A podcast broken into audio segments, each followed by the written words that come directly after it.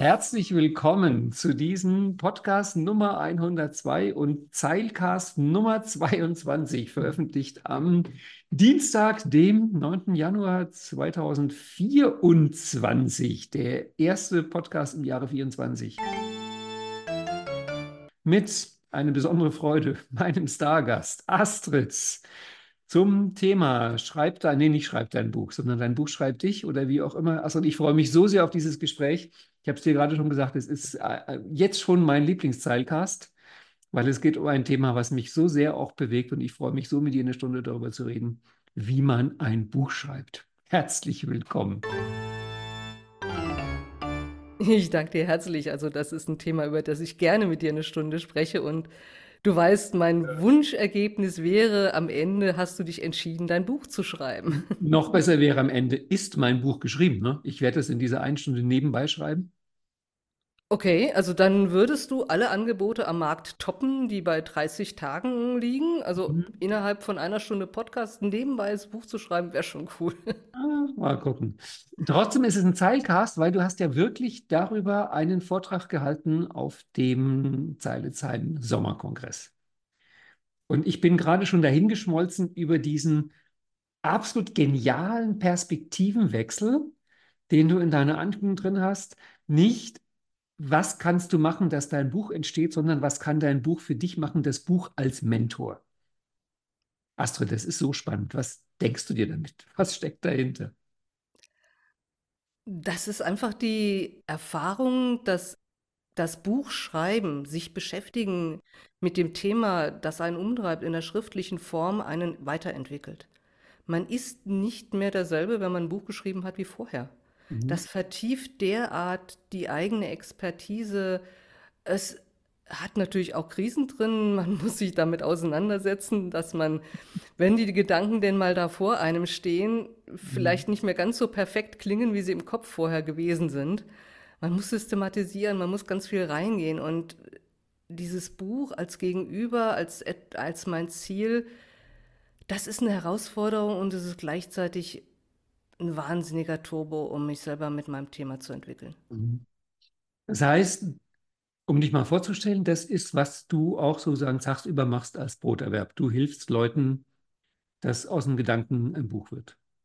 Ich helfe Leuten, dass aus Gedanken ein Buch wird oder mhm. dass aus Gedanken Texte werden grundsätzlich. Mhm. Mhm. Buch ist für mich immer die Masterclass. Mhm. Ähm, heute gibt es viele, die empfehlen, wenn du dein Business startest, dann schreib doch mal als erstes ein Buch. Und da schüttelt es mich ganz ehrlich, weil ein Buch ist, ist eine Sammlung. Da muss einfach vorher eine Substanz vorhanden sein, damit ich ein gutes Buch mhm. schreiben kann. Und wenn ich mein Business starte, dann ja, auf jeden Fall sofort anfangen zu schreiben, als Reflexionsmedium mhm. rausgehen, Feedback holen über das Schreiben. Aber nicht als erstes Ziel, ein Buch zu schreiben. Ein Buch ist einfach wenn man diesen Begriff, der ja sehr modern ist und auch abgelutscht schon ist, nehmen wollte, das ist Masterclass, das ist wirklich die höhere Stufe des Schreibens. Hm, dies, dieses Leid teile ich mit dir. Also ich kenne die Geschichte ja auch seit, also die kenne ich wirklich seit Jahrzehnten, dass das Buch sozusagen die Eintrittskarte in den Markt ist. Und das ging ja mir schon so lange vor dem Internet, als viele junge Kollegen, um halt sozusagen einfach sich einen Namen zu machen, schrieben sie halt auch eine NLP-Einführung. Und du kannst es dir denken, diese NLP-Einführungen boten jeweils einfach überhaupt nichts Neues.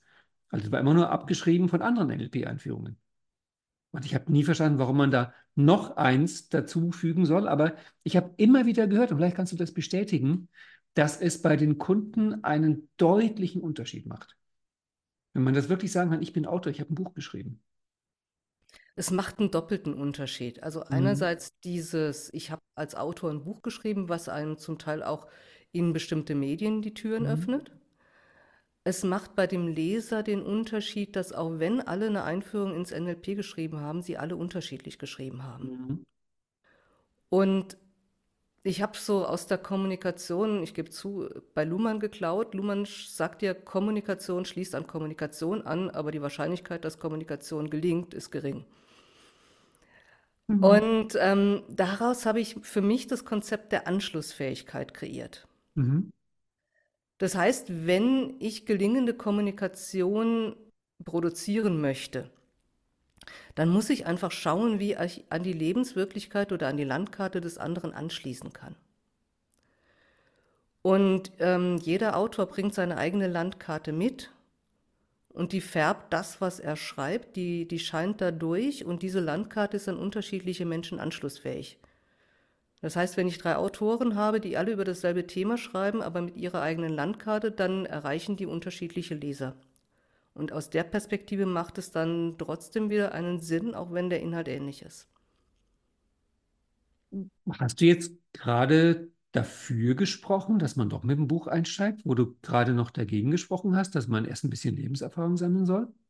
Nee, ich habe nicht dafür gesprochen, dass man mit dem Buch einsteigt. Ich habe dafür mhm. gesprochen, dass es durchaus mehrere Themen, nein, mehrere Bücher zu einem Thema geben kann. Mhm. Mhm. mhm. Also das ist nicht, wenn jetzt jemand mhm. ähm, NLP eine neue Einführung schreiben möchte, dass das per se überflüssig ist. Mhm sondern wenn er diese Einführung wirklich auch mit seinen Erfahrungen untermauert, wenn er seine Perspektive einbringt, wenn er sich persönlich da einbringt, dann eröffnet er bestimmten Menschen, die eben gerade an seine Landkarte, an seine Erfahrungen besonders gut anschlussfähig sind, vielleicht die Welt des NLP, die ein anderer ihnen nicht eröffnet hätte.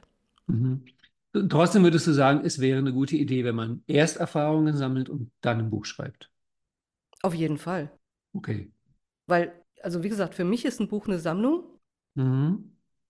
Ähm, und zwar kann das eine Sammlung von Erfahrungen, von Gedanken sein. Es kann aber auch eine ähm, äh, Sammlung sein, dass ich einen bestimmten Prozess entwickelt habe. Mhm. Der muss auch über eine Zeit entwickelt sein, der muss getestet sein, der muss generalisiert sein, damit ich den überhaupt derart verschriftlichen kann, dass jemand anders etwas damit mhm. anfangen kann. Ich muss noch mal reinfragen, weil ich finde die Formulierung sehr besonders und irritierend, das mit dem das Buch als Sammlung. Ich hatte bis jetzt eigentlich so den Gedanken, dass das gerade schlecht wäre, wenn ein Buch, ich sage es mal ein bisschen tendenziös, ein Sammelsurium ist. Ich dachte immer, dass ein gutes Buch sozusagen einen Gedanken hat und nicht eine Sammlung ist. Vielleicht als Erläuterung, ich schätze ja sehr Vera F. Birkenbiel. Ich mag die Frau wirklich. Und gegen Ende ihres Lebens hat die mehr und mehr Bücher geschrieben in Form von so einer Art ABC-Listen. Das waren dann wirkliche Sammlungen zu bestimmten Stichworten.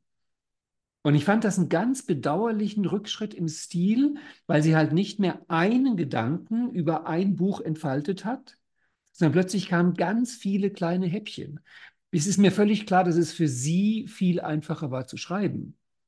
Ich fand es aber nicht mehr so gut zu lesen. Deswegen an dich jetzt mal die Frage, was meinst du mit einem Buch ist eine Sammlung?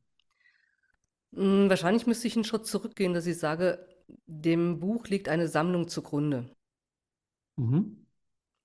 Ähm, und diese, also ich brauche ein Grundmaterial, um überhaupt ein Buch erstellen zu können.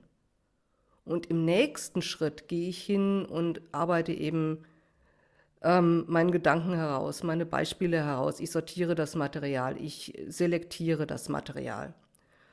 Und vielleicht mache ich genau deshalb diese Unterscheidung, weil dieser erste Schritt des Sammelns, den schafft eigentlich fast jeder. Mhm. Jetzt den zweiten Schritt dann ähm, zu sagen, was soll wirklich rein ins Buch, was soll nicht rein, was ist die Leitidee, wie strukturiere ich das, ähm, wie gehe ich da auch in die Tiefe, mhm.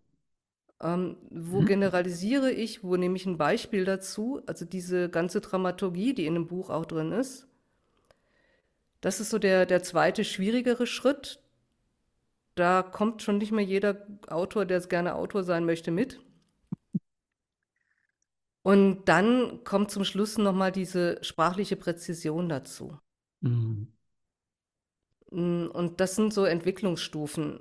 Deshalb vielleicht der Gedanke, ja, für mich ein Buch, ein Buch ist erst einmal eine Sammlung, aber das ist noch nicht das komplette Buch, weil daraus entsteht es letztlich. Mhm. Das heißt, für dich ist die Sammlung die Grundlage, dass halt jemand einfach viel Material hat und dann kam jetzt der spannende zweite Punkt. Du hast gesagt, es braucht eine Struktur. Das ist das richtig, ja. ist die Stelle, wo ich glaube, ich in meinem Leben mehrmals gescheitert bin. Vielleicht hast du jetzt den ultimativen Tipp an dieser Stelle für mich und andere Beteiligte. Ich habe gemerkt, woran ich wirklich, ich glaube, es ist das beste Wort, das ist die Stelle, an der ich vor allem dann gescheitert bin. Wie kriege ich ein hochgradig vernetztes Themengebiet, wo alles mit allem zusammenhängt, wo ich dauernd assoziiere. Du kennst meinen Trainingsstil. Ich liebe es zu assoziieren. Und plötzlich brauche ich eine lineare Reihenfolge. Ich finde es grauenhaft. Ich finde es spannend, dass du das erzählst, weil gestern beim Spazierengehen fiel mir genau das als Problem ja. von Autoren ein, dass unser Wissen vernetzt ist ja. und ein Buch ist linear. Also wie ist die Lösung? Ich könnte jetzt sagen, du als erfahrener Coach solltest sie eigentlich kennen, weil auch mhm. im Coaching gehst du von einem Ausgangspunkt A zu einem Zielpunkt B und du möchtest das Buch genauso nutzen, um einen Leser von A nach B zu führen. Ja, und da hätte ich, du kennst mich, ähm, Disney-Kritiker ist auch stark, da hätte ich einen Einwand. Und zwar gerade im Coaching kann ich zwei Sachen machen, die ich finde im Buch sehr schwer machen kann. Ich kann im Coaching viel entspannter springen. Das heißt, ich kann Loops aufmachen. Ich kann mich auf Dinge wieder beziehen. Das heißt, die Anforderung an diese Struktur ist im Coaching nicht so groß. Weil du auch Feedback bekommst. Ja, das ist ein Gespräch.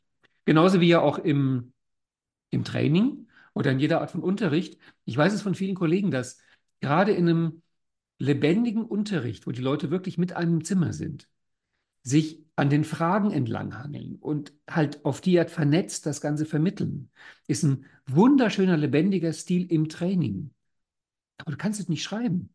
Also ich kann im Training, ein konkretes Beispiel, wenn ich die logischen Ebenen bringe, dann kann ich im Training am Anfang ein Stückchen, mittags ein Stückchen, nach der Pause ein Stückchen, abends ein Stückchen. Über den Tag habe ich das dann verteilt. Wenn ich ein Buch so schreibe, ich würde mich als Leser bedanken.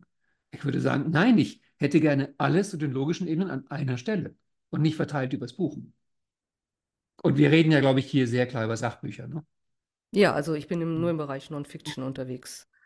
Mhm. Ähm, wenn du jetzt ein komplettes Buch nur über die logischen Ebenen schreiben würdest, dann hättest du letztlich eine ähnliche Struktur, weil du würdest nicht alle Ebenen erst einmal durcharbeiten, sondern du würdest jede Ebene nehmen und dieser Ebene Raum geben. Du würdest dieser Ebene Geschichten geben, du würdest sie lebendig werden lassen.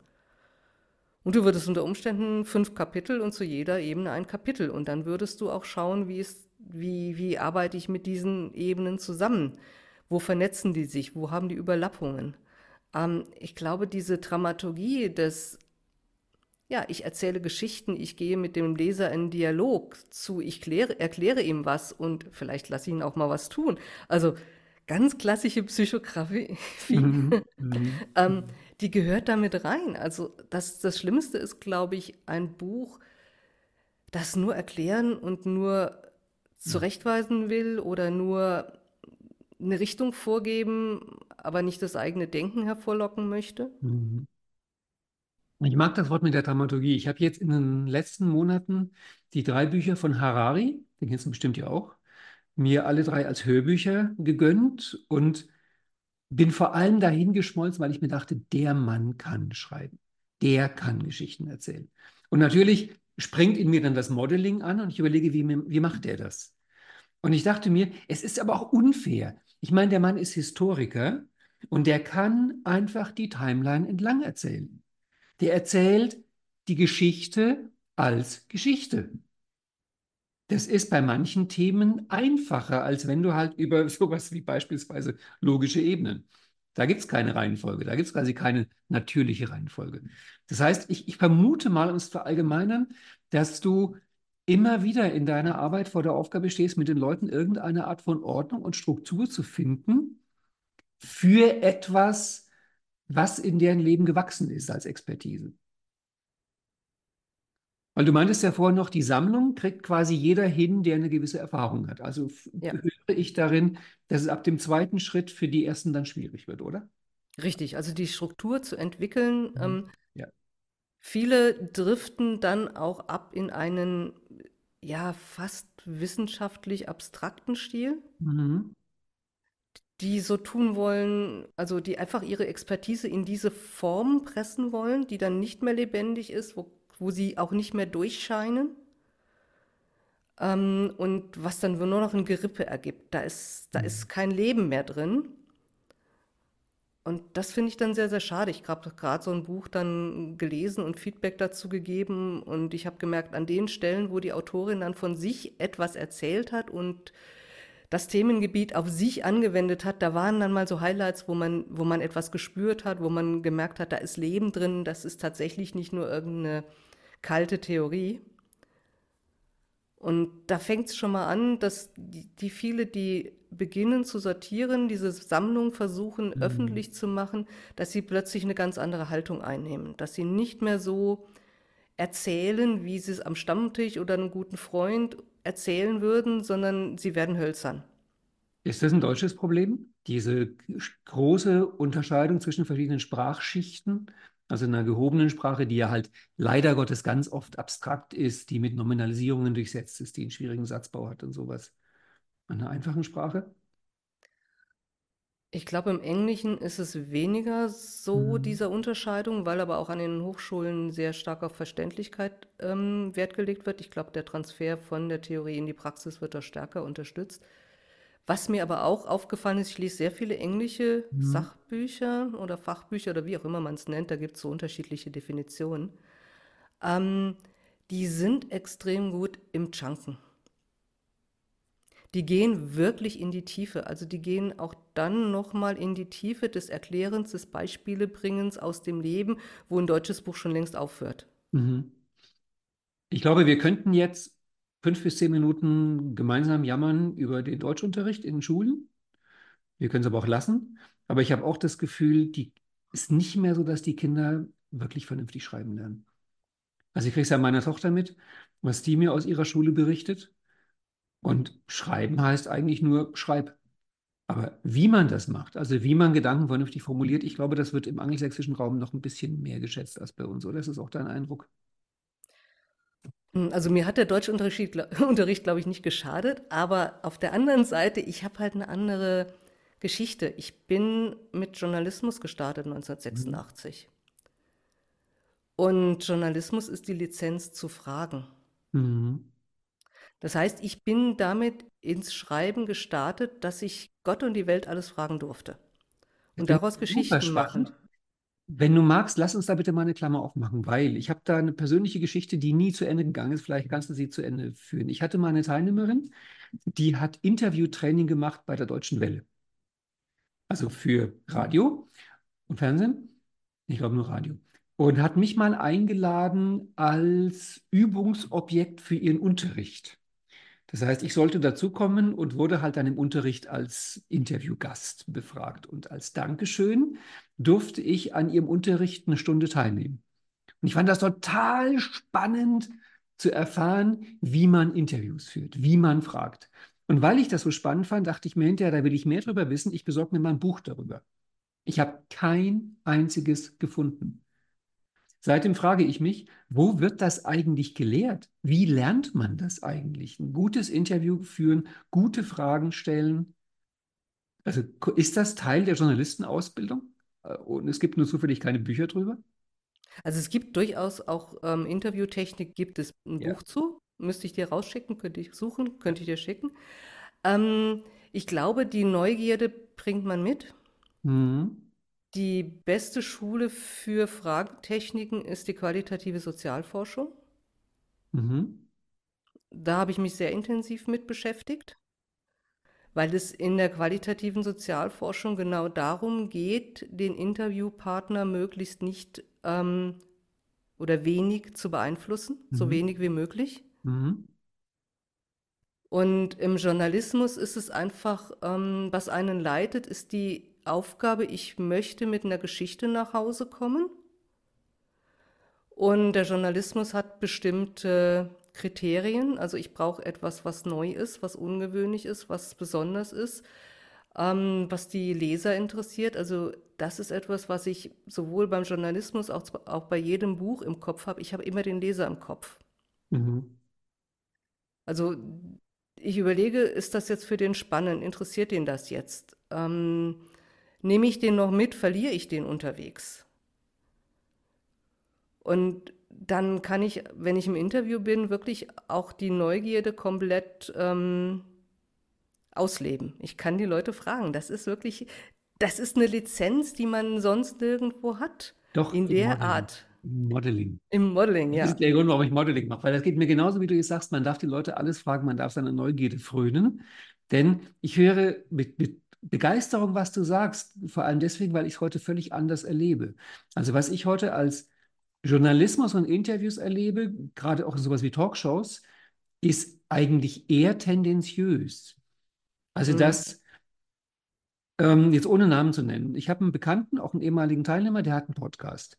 Und es ist ihm gelungen, dass er jemanden berühmten, aber umstrittenen in seinem Podcast als Gast bekommen hat. Also jemanden, der quasi in die Verschwörerecke gehört. Und er hat mit dem ein Interview geführt. Und durch dieses Interview hat er mehrere Kunden verloren hinterher. Und zwar mit einer ganz spannenden Begründung. Die haben nicht die Beziehung zu ihm aufgekündigt, weil er diesen Menschen interviewt hat. Sie haben ihn gekündigt, weil er ihn freundlich interviewt hat. Die haben ihm gesagt, dass Sie mit so jemandem sprechen, ist ja in Ordnung, aber dann müssen Sie ihn auch konfrontieren. Dann dürfen Sie nicht nett sein. Und das fand ich ein super spannendes Feedback. Also ich glaube, dieses wirklich wissen wollen, was hat der andere Mensch, was hat der zu sagen, wie ist der drauf? Vielleicht war das früher mal so.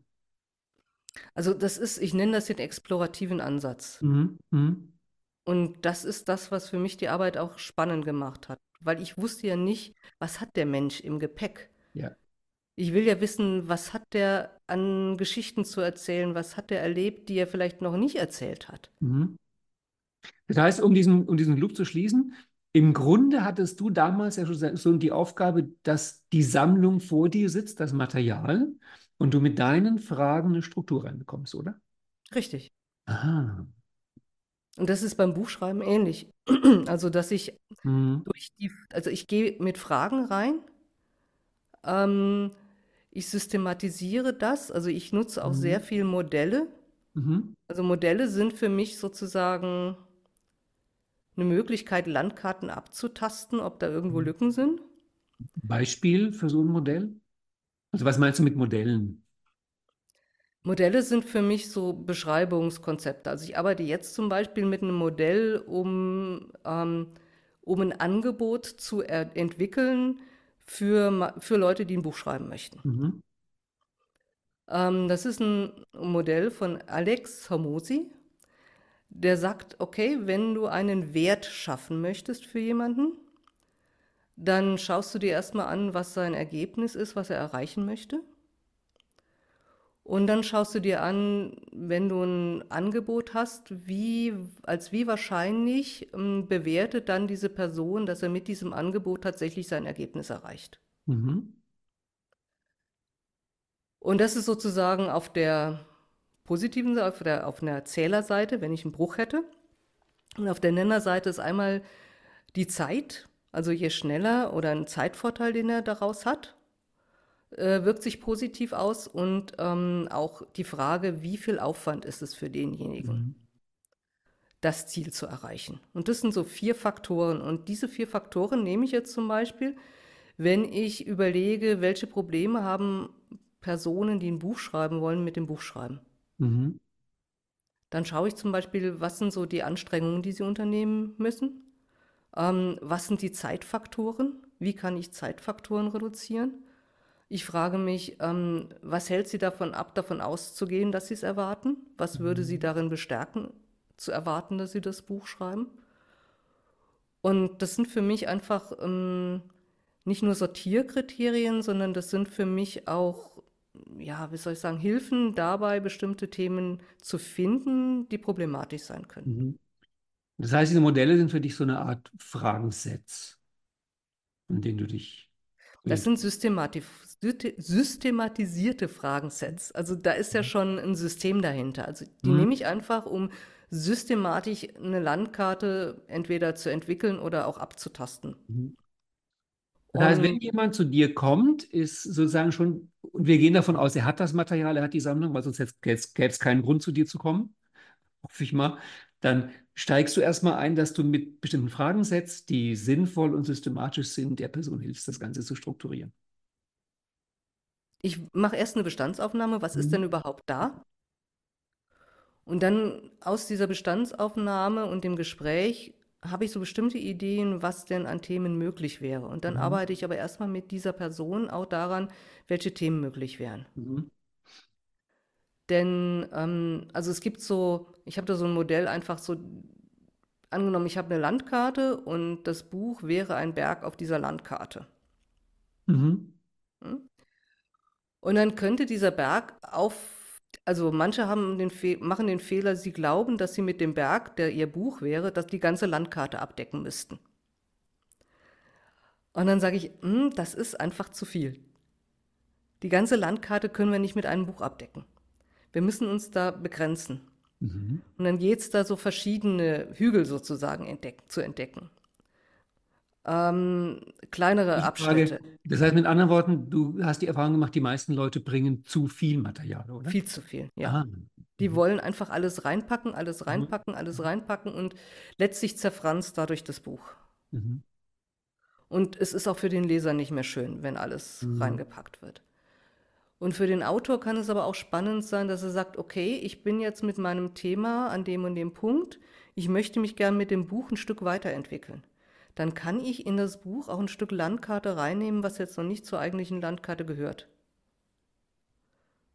Dann dauert es ja. vielleicht ein bisschen länger, aber es wird vielleicht für den Autor spannender, weil er sich nicht nur reproduziert. Was ich daran denke, was eine Geschichte, die mich sehr berührt, ist, kennst du Stefan Mehrath? Ja. Den schätze ich auch sehr als Autor. Ich finde, der kann wunderbar schreiben, hat eine tolle Art, Gedanken zusammenzufassen. Und der hat ja mit seinem, vor allem seinem ersten von diesen drei neueren Büchern, hat er ja im Grunde eine, obwohl es ein Sachbuch ist, eine Romanfigur erfunden, die einen bestimmten Weg geht. Und er hat ja später auch offen zugegeben, im Grunde hat er diese Figur den Weg gehen lassen, den er gerne gehen würde. Also er hat sozusagen seine Zielvorstellung reingeschrieben. Und er hat dann später mal gesagt, er hat gehofft, dass sich irgendjemand findet, der das dann umsetzt, was da drin steht. Und nachdem sich keiner gefunden hat, hat er es dann selber gemacht. Und in dem Buch ist ja so, dass der Held, glaube ich, dann Steve Jobs einlädt zu einer Veranstaltung. Als das Buch draußen war, war Steve Jobs schon tot. Und deswegen hat dann Ste äh, Stefan Mehrath später wirklich Richard Branson eingeladen zu einer Veranstaltung und saß mit ihm auf der Bühne und war halt selber total berührt von dem Moment, dass das, was er in dem Buch sich noch ausgedacht hat, für die Figur, dann er selber in seinem Leben eingelöst hat. Das finde ich eine ganz, ganz herzerwärmende Geschichte. Und es ist ein gutes Buch. Es ist einfach wirklich ein gutes Buch. Ja, er schreibt das sehr, sehr schön. Also, ja. ähm, das ist eben auch diese Frage des Stils. Also, wie vermittle ich denn die Inhalte, die ich zu mhm. vermitteln habe? Und naja, eine Romandarstellung ist natürlich wunderbar zu lesen. Ja, ja. Und da muss ich auch ihm nochmal ein Kompliment machen. Ich finde, er hat es auf eine gute Art gemacht. Das war ja in einer Zeit, wo diese Business Stories überhand genommen haben. Also es kam, ich weiß, irgend so eine mit so einem Müllmann, der dann mit dem Manager redet und so eine Sachen. Also es hat, der, der Markt war überschwemmt von solchen triefenden Geschichten und man konnte es irgendwann nicht mehr sehen. Und da hat Stefan Mehrath geschafft, doch mal wirklich auch eine Qualität reinzubringen, die, die sehr schön ist. Also ich schätze ihn sehr als Autor. Ja, also das ist sehr gut mhm. nachvollziehbar, was er schreibt und man kann es tatsächlich auch ähm, fürs eigene Business umsetzen, was er mhm. mit seinen kleinen Aufgaben, die er da noch reingepackt hat, ja. für den Manager dann immer wieder nachvollziehen und auch sehen, oh, da scheitert er, weil ähm, er immer noch zu viel tut und immer noch zu viel im Business drin ist. Weil ich ja ehrlich gesagt glaube, dass 90 Prozent der Übungen, die in Büchern drinstehen, werden niemals von irgendjemand gemacht werden. Das ist meine persönliche Meinung. Irgendwie ein Buch Das ist, ist das ist ein wichtiger Punkt. Ähm, es gibt ja Autoren, die wollen bestimmte Inhalte zurückhalten. Mhm. Ja, wenn ich ja das alles schreibe, dann kommt ja keiner mehr zu mir, weil dann haben sie es ja alle mhm. gelesen. Mhm. Und dann sage ich immer, erstens, nicht jeder liest das Buch zu Ende. Zweitens, es zu lesen heißt noch nicht, es umsetzen zu mhm. können. Und im Gegenteil, viele lesen es, verstehen es und würden es gerne umsetzen und kommen genau deshalb dann zu dem Autor, weil sie sagen, so jetzt brauche ich jemanden, der mich an die Hand nimmt, der das wirklich kennt und mich dann mitnimmt, damit ich dorthin gehen kann. Mhm. Und je mehr ich hier zurückhalte und je mehr ich sage, nee, das möchte ich nicht preisgeben, desto mehr nehme ich mir auch die Chance, ähm, mhm. auf tolle Menschen zu stoßen, die sagen, ja, jetzt möchte ich genau diese Begleitung haben, die ich bräuchte, um das zu leben. Wie ist es eigentlich, auch wenn wir ein bisschen vom Thema abkommen, würdest du sagen, der Hauptgrund deiner Kunden ein Buch zu schreiben ist Marketing? Also, dass sie halt bestimmte Leute anziehen, dass sie bestimmte Leute auf sich aufmerksam machen? Es ist sehr unterschiedlich. Ähm, also ich habe sowohl diejenigen Autoren, die einfach etwas entwickelt haben und sagen, das mhm. gehört in die Welt. Ähm, mein Lieblingsprojekt ist tatsächlich aus dem Feuerwehrbereich. Feuerwehrbereich. Ja. Ähm, ist auch psychografisch total spannend, dieses Projekt. Und zwar ist es ein Buch ähm, zu einem Thema, bei dem Feuerwehren keine Idee hatten, wie sie vorgehen können. Mhm. Da geht es um Brandeinsätze in Straßentunneln. Mhm. Und es gab große ähm, Ereignisse, unter anderem im Gotthardtunnel, mhm. bei denen Feuerwehren nicht wussten, was sollen sie tun, wie können sie Menschen helfen. Und in der Schweiz wurde dann die International Fire Academy beauftragt, eine Einsatzlehre zu entwickeln. Mhm. Und daraus ist auch ein Buch entstanden. Und bei dieser Einsatzlehre, da waren, ich glaube, 17 oder noch mehr Experten beteiligt, um das inhaltlich zu entwickeln und auch hinterher in der Redaktion des Buches. Und es gab erst sozusagen die Erkenntnisebene, wir müssen Tunnel verstehen damit wir überhaupt was tun können. Dann die Handlungsebene, wir müssen den Feuerwehren Handlungsempfehlungen an die Hand geben. Und im Beziehungsbereich war es so, es durfte nur verabschiedet werden, was im vollkommenen Konsens aller durchgegangen ist. Und das hat natürlich auch dazu geführt, dass es Situationen gab, in denen alle gesagt haben, ja, so machen wir das, so ist es gut. Und einer stellte noch eine Frage und dann ging das Ganze wieder von vorne los. Aber das Buch ist eben tatsächlich dann entstanden und hat eine Lücke in diesem Ausbildungssystem geschlossen, was für unglaublich viele Feuerwehren wichtig ist. Mhm. Und das ist zum Beispiel so ein Punkt, wo ich sage, ja, das sind natürlich unglaublich wertvolle Bücher, weil Menschen hingegangen sind, ein Problem gelöst haben, das viele haben und gesagt haben, dieses Buch muss jetzt in die Welt. Ja, das ist so der romantische Gedanke, der ja auch in meinem Herzen ist, dass eigentlich die schönen Bücher sind die, wo jemand sagt, das Buch muss jetzt geschrieben werden, weil diese Information muss in die Welt. Wenn ich mich umgucke, habe ich das Gefühl, die meisten Bücher, die geschrieben werden, sind eigentlich Bewerbungsschreiben. Das sind irgendwelche Marketing-Sachen. Wie du es am Anfang auch genannt hast, diese halt diese vielen Angebote an, an Jungtrainer und Jungcoaches, dass sie für ihren Auftritt auf dem Markt erstmal ein Buch schreiben. Also für mich fängt ein gutes Buch tatsächlich dort an, wo jemand für sich etwas entwickelt hat. Mhm. Ich verstehe mehr und mehr, was du mit Buch als Mentor meinst. Ich glaube, so ein Buch ist sehr streng zu dem, von dem es sich schreiben lassen möchte. Es ist eine Herausforderung, es stellt Fragen, es, ja. äh, es lässt nicht alles zu. Ähm, es, es sagt auch, du musst Kritik annehmen, du musst Feedback holen. Mhm. Das heißt, du führst öfter mit Leuten Gesprächen, wo die hinterher dir sehr böse sind? Nee, aber ich bekomme öfter den Satz, ähm, ich habe jetzt Wachstumsschmerzen. Oh, das ist schön. Ich war jahrelang war ich Mitredakteur von der damaligen NLP-Zeitschrift Multimind. Wir waren zu zweit in der Redaktion. Es gab noch, es gab eine Chefredakteurin und ich war quasi der Redakteur. Und ich habe durch diese Frau wirklich sehr viel übers Schreiben gelernt. Und was ich noch in besonderer Erinnerung habe, ist, es war so eine Art Ritual. Einer von uns beiden schrieb einen Text. Und natürlich, du weißt, wie es ist, die eigenen Texte findet man immer großartig, man ist darin verliebt. Dann kam von einer anderen Person Feedback. Und zwar normalerweise wirklich mit harten Bandagen, richtig knallhartes Feedback. Es führte fast jedes Mal zum Beziehungsabbruch. Und dann drei Tage später ein knirschendes, na gut, du hattest recht. Also ich, ich weiß das so sehr. Feedback auf Texte, es ist so eine fürchterliche Sache. Aber wichtig auch. Also das mit den Wachstumsschmerzen, das verstehe ich komplett. Das verstehe ich wirklich komplett.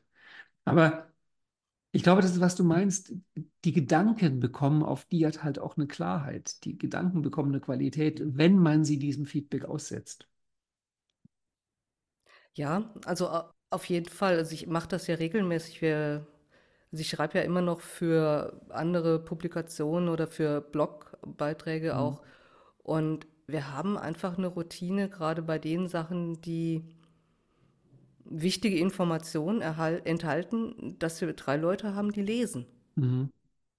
Und da geht es wirklich zur Sache beim Feedback. Glaubst du eigentlich, dass diese Sachen in zwei, drei Jahren noch existieren mit ChatGPT?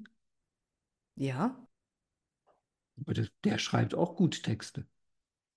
der hat aber nicht die Inhalte, der hat nicht die Erfahrungen. Der kann etwas synthetisieren, aber ob das, das Mhm. ist nicht unbedingt die Erfahrung. Also was ich, was ich glaube, was viel wichtiger ist, ähm, ist, dass wir Menschen dazu befähigen, ihren Erfahrungen Ausdruck zu geben. Mhm. Es gibt so dieses, gerade im, im, im Bereich, ähm, also Sicherheitsorganisationen, ich habe mich da sehr viel mit beschäftigt, weil dort das Lernen eben existenziell wichtig ist. Mhm. Und es sehr, sehr schwierig ist, irgendwie Erfahrung weiterzugeben. Mhm. Und wenn dann ein Feuerwehrmann beispielsweise seine Leute noch rechtzeitig aus einem Wohnhaus rausgebracht hat, wo es gebrannt hat, weil er seinen sechsten Sinn hatte, dann ist das nichts, was er weitergeben kann. Und es gibt dann eine Studie dazu, die wirklich genau diese Fälle versucht haben zu untersuchen. Es geht dann letztlich um WAKOK. Mhm. Diesen Feuerwehrmann dazu zu befähigen, die Unterschiede, die er wahrgenommen hat und die ihn zu dieser Entscheidung gebracht haben, zu äußern. Und das ist was, was, was kein ChatGPT kann. Das, das, ist, das ist so sozial, also im sozialen Kontext, im sozialen Austausch muss das passieren. Diese Fragen zu stellen, dieses dem nachzugehen, dem Worte zu verleihen. Ich stimme dir zu und denke an einen Satz, den ich auf einer Homepage gelesen habe von einem Autor, den ich auch sehr schätze. Und der hat geschrieben, glücklich der Mensch, der im ganzen Leben einen einzigen Gedanken hat, den noch nie einer vor ihm gedacht hat. Weil der immer wieder schreibt, dass bei den meisten Sachen, wo man denkt, boah, ich bin hier gerade auf eine Erleuchtung gekommen, auf eine Eingabe, irgendwann findet man, die hat der und der schon vor zehn Jahren geschrieben. Und ich stimme dir zu, bei den Sachen, die neu sind, die kann ChatGPT nicht schreiben. Aber das meiste, was man irgendwo liest, gibt es schon. Und ich glaube, ChatGPT, wenn du den bitten würdest, schreib mir fünf verschiedene NLP-Einführungen aus fünf verschiedenen Perspektiven, dann braucht er ja kein neues, braucht er keinen neuen Inhalt. Er muss ja quasi nur den vorhandenen Stoff immer ein bisschen anders strukturieren. Ich habe einmal mit ChatGPT mich unterhalten und habe ihm, weil du weißt ja, ChatGPT kann ja auch bestimmte Positionen einnehmen und dann sowas gesagt wie, ähm, was würde ein Mann über NLP wissen wollen? Was würde eine Frau über NLP wissen wollen? Was will ein junger Mensch wissen? Was will ein alter Mensch wissen? Und ich war erstaunt, dass ChatGPT erstaunlich gut die Position einnehmen kann. Also könnte man vermutlich auch darum bitten, schreib fünf NLP-Einführungen aus fünf verschiedenen Positionen. Da wäre null neuer Inhalt drin. Aber die Frage ist, würde ihn jemand vermissen, außer uns beiden? Wir beide würden es vermissen.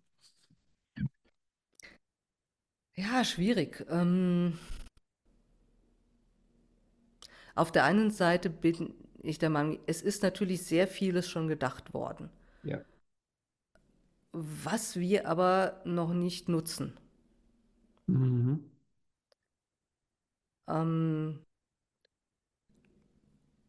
das ist erstmal so ein Punkt, den ich sehr, sehr spannend finde, weil wenn wir das, was in Büchern stünde, schon alles umsetzen würden, dann würden wir wahrscheinlich ein ganz anderes Leben führen. Mhm. Also brauchen wir eine gewisse Wiederholung von Gedanken, Mhm. Damit sie im richtigen Moment von der richtigen Person genutzt werden können. Mhm. Und das ist einfach so der Punkt, weshalb ich sage, ja, Wiederholung ist wichtig und Wiederholung ist meistens auch nicht wörtlich, sondern das Prinzip dahinter ist dasselbe, aber es ist in andere Worte und in andere Geschichten gefasst und erreicht dann andere Menschen in einer anderen Zeit mit anderen Beispielen. Mhm. ChatGPT, ja, also ich habe ja immer noch die Erwartung, dass Menschen, sagen wir mal so, auch durch interdisziplinäres Denken Lösungen oder Fragen entwickeln, die anders sind als das, was wir bisher hatten. Mhm. ChatGPT ist zum Beispiel etwas, was wahrscheinlich Glaubenssätze eher wiederholt als in Frage stellt. Definitiv. Ja. Und für mich ist Fortschritt auch das Infragestellen von Glaubenssätzen. Mhm. Und deshalb bleibt der Mensch als denkendes Wesen, als interdisziplinär ähm, auch verknüpfendes Wesen, ähm, das dadurch auf neue Fragen kommt, für mich immer noch spannend. Müsstest du nicht aber eigentlich aus Marketing-Gesichtspunkten deinen Kunden eher raten, dass sie besser das schreiben, was schon geschrieben worden ist, weil sich das besser verkauft, weil es die Leute bestätigt? Also ich glaube, wir wissen das beide, die Liste von Büchern, in denen sensationelle neue Sachen drin standen und die einfach erstmal nur schockiert haben und schlecht verkauft worden sind, weil es neu war, ist beeindruckend lang. Und will man wirklich ein Buch schreiben, was sozusagen 50 Jahre später gefeiert wird? Oder möchte man ein Buch schreiben, was jetzt gefeiert wird, weil alle sagen, da steht's und ich sage das schon so lange und jetzt lese ich das hier auch. Also ich finde. Ja, das erinnert, das erinnert mich daran, ich überlege gerade, ähm, Bodo Schäfer war es, glaube ich, der hat dann auch etwas zum Bücherschreiben gesagt und der sagte halt, er hat dann irgendwann alle Bestseller analysiert und festgestellt, dass eben sozusagen die Lösungskompetenz oder der Lösungsansatz der Bestseller extrem niedrig ist. Mhm. Dass sehr viel aus einer persönlichen Perspektive geschrieben wird und es leicht zu konsumieren ist. Ja. So. Ähm, ich bin jetzt nicht die Person, die unbedingt die Bestseller-Seite vertritt. Mhm. Also für mich ist ein Bestseller einerseits Ausdruck davon, dass ich unter Umständen schon eine große Gefolgschaft habe, dass ich relativ bekannt bin. Mhm. Und ähm, unter Umständen auch ein großer Marketingapparat dahinter ist, weil mhm. Bestseller ja eigentlich nur aussagt, bis äh, zu einem ganz bestimmten Zeitpunkt X wurde das Buch am meisten verkauft. Und ähm, für mich sind die Longseller wichtig. Mhm. Ich glaube, Bodo Schäfers die erste Million ist beides, oder? Es müsste ein Bestseller sein und ein Longseller. Beides ist natürlich super. Also, aber also ich finde, ich finde Bodo Schäfers Buch, ich finde es brillant geschrieben. Wirklich. Ich habe es, wie es rausgekommen ist, damals gekauft, gelesen. Ich hatte damals selber eine Buchhandlung in der Zeit. Es war einer meiner bestgehendsten Titel. Viele Leute haben es mit Begeisterung gekauft und gelesen. Ich kenne nur leider mich eingeschlossen niemanden, wo es geklappt hat. Also ich würde behaupten, es ist, ich weiß nicht, Fiction ist ein bisschen sehr tendenziös, aber doch, ja, es ist, ich würde es eher in die Kategorie Märchenbuch einsortieren als in die Kategorie Finanzbuch. Aber es liest sich süffig. Und ich finde, man merkt dem Buch an, dass da wirklich Leute dran waren, die, genau wie du sagst, Ahnung hatten davon, wie schreibt man, wie ist ein Bestseller aufgebaut, was muss rein. Also brillantes Werk. Ja, die Frage ist halt eben, wo, was möchte ich mit meinem Buch denn in die Welt bringen? Ja. Also möchte ich, ich kann ja mit einem Buch unterhalten. Mhm. Ich kann mit einem Buch sagen, ich möchte den Menschen die Möglichkeit geben, sich in einer bestimmten Form zu entwickeln. Ich kann mhm. sagen, ich möchte, dass die in der Lage sind, ein Problem zu lösen. Ich möchte, ne? also ich habe ja ganz viele Möglichkeiten. Ja. Ist Und, das jetzt das, was du meinst, das Buch als Mentor, dass genau diese unbequemen Fragen gestellt werden? Wir sind ja gerade mitten in der Persönlichkeit. Also was willst du der Welt geben? Wofür bist du da? Das ist ja jetzt hier. Eigentlich ist es ja ein existenzielles Coaching, über, über das wir reden. Ja, das, also das ist das Buch, stellt diese Fragen. Ja. Ich muss diese Fragen entscheiden, sonst kann ich kein vernünftiges Buch schreiben. Sonst mhm. hat das Buch hinterher keinen Charakter, es hat keinen, mhm. keinen, keinen Stil. Ähm, es spricht dann irgendwann niemanden an. Mhm. Für dich ist ein Buch so ein richtiges, wirklich ein Wesen. Das ist wirklich ein Geschöpf, was man in die Welt bringt. Ne? Das ist wie so ein Kind.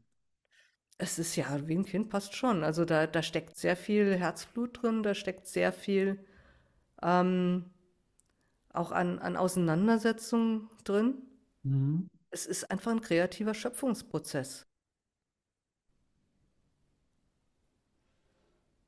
Okay, wie geht es dann weiter? Also die Leute kommen mit dem Material, die kommen mit der Sammlung dann gehst du, ich sage es jetzt mal ganz böse, mit denen in Konfrontation. Machst ihnen das Leben auf eine vielversprechende Art unangenehm? Stellst schwierige Fragen? Und wie ist dann die Überlebensquote? Oh, die ist eigentlich gut. Mhm. Ähm, weil ich mache auch Vorschläge. Mhm. Und ich glaube, was wichtig ist, ich sortiere auch ein Stück weit Möglichkeiten. Ähm, ich sage auch, was passt in einen Verlag und in welchen Verlag oder willst du es lieber als Self-Publishing machen? Also es gibt einfach viele Entscheidungen und die werden nach und nach getroffen. Und da hilft es den Autoren unglaublich, dass sie einfach mal die Möglichkeiten auch nebeneinander gelegt bekommen. Mhm. Ähm, ob das jetzt die Frage ist, was für einen Stil möchte ich, was für einen Umfang möchte ich, möchte ich ein Verlagsbuch, möchte ich äh, Self-Publishing machen. Also all diese Fragen in Ruhe zu besprechen und anzuschauen. Das hilft dann schon sehr weiter. Mir hat neulich ein Kollege, das fand ich einen total spannenden Blickwechsel, der, weil wir auch über das Bücherschreiben geredet er meinte, er hätte einen extra Tipp für mich als Erkenntnistypen. Das wäre, er würde mir sehr ans Herz legen, bei Amazon zu publizieren. Es hätte den Vorteil, man könne jeden Tag das Manuskript weiter verändern und es würde jeweils die neueste Version dann ausgedruckt von denen. Das heißt, man müsse nie fertig werden. Ich fand das so einen schönen Frame zu sagen, gerade als Erkenntnis, du musst nie fertig werden. Es kann quasi, jede Woche ist das Buch ein bisschen anders. Ja. Ich habe das bis dahin als Vorteil von Self-Publishing noch gar nicht so gesehen gehabt, aber ich fand es wirklich sehr berührend. Das ist also, das ist einfach ein Punkt, den ich auch ähm, jetzt so gerade im vergangenen Jahr ausprobiert habe, zwar ohne Amazon, mhm. weil man mittlerweile auch die Möglichkeit hat, im Druck mit Kleinstauflagen sehr schnell zu agieren. Mhm. Und ich habe dann erstmal ein Buch rausgelassen mit, was weiß ich, 20 Exemplaren, um mal zu gucken, mhm. wie sieht das aus und ähm, passt das und findet das einen Markt und dann das zu entwickeln und anzupassen und immer wieder neu, bis es passt. Also man hat diese Möglichkeit heute. Das ist natürlich eine extreme Entlastung. Ich weiß noch, die ersten Bücher, ich bin ja auch Verlegerin, ich habe auch einen Verlag. Mhm. Und die ersten Bücher, die ich rausgebracht habe, dann abzuschicken, die, die Daten für die Druckerei und man weiß, da ist ein Auftrag dahinter mit ein paar tausend Euro und das Ding wird jetzt genauso gedruckt. Das ist mit sehr viel Herzklopfen verbunden. Und dann entdeckt man den Druckfehler, ne? Den entscheidenden. Es gibt immer einen. Ja. Muss. Es gibt einfach immer einen. Also hm. selbst Bücher, die wir mit vier oder fünf Leuten Korrektur gelesen haben. Irgendwas geht immer durch. Mhm. Das ist, das kann man dann nicht mehr so ohne weiteres ändern. Das ist nicht ein Orchideenthema, aber ich finde das größte Bedauern dieser Möglichkeiten, dass jetzt, ich sag's mal, Kreti und Pleti Bücher drucken lassen kann, finde ich das entsetzliche Niveau, was zum Teil das Layout hat. Also was einem da manchmal fürs Auge geboten wird an, ich muss es mit solchen Anführungszeichen sagen, Layout, das ist kein Layout, das ist eine Krankheit. Also dieser Berufsstand, für den würde ich vielleicht extra nochmal einen Gedenkpodcast einlegen. Leute, die wissen, wie man Layout macht, wie man ein Buch, eine Buchseite so gestaltet, dass sie wirklich schön ist. Und dann vielleicht, wenn man es übertreiben möchte, gutes Papier und eine gute Bindung. Ach, wäre das schön. Ja, wobei, wenn der mhm. Inhalt dann auch noch stimmen würde, fände ich das ja. auch sehr nett. Ich hatte mal ein das Buch in Händen, brillanter Inhalt, und ich konnte es wirklich fast nicht lesen aufgrund des Layouts und Lektorats. Es strotzte vor Fehlern, also vor Druckfehlern, und es war katastrophal layoutet. Aber nachdem der Inhalt wirklich gut war, habe ich mich durchgequält.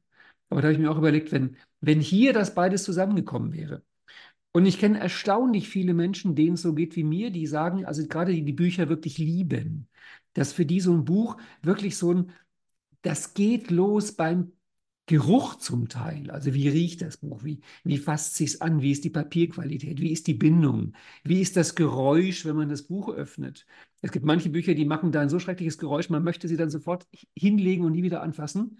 Du hast das Gefühl, du hast dem Armbuch irgendwie jetzt die Wirbelsäule gebrochen und es wird nie wieder laufen können.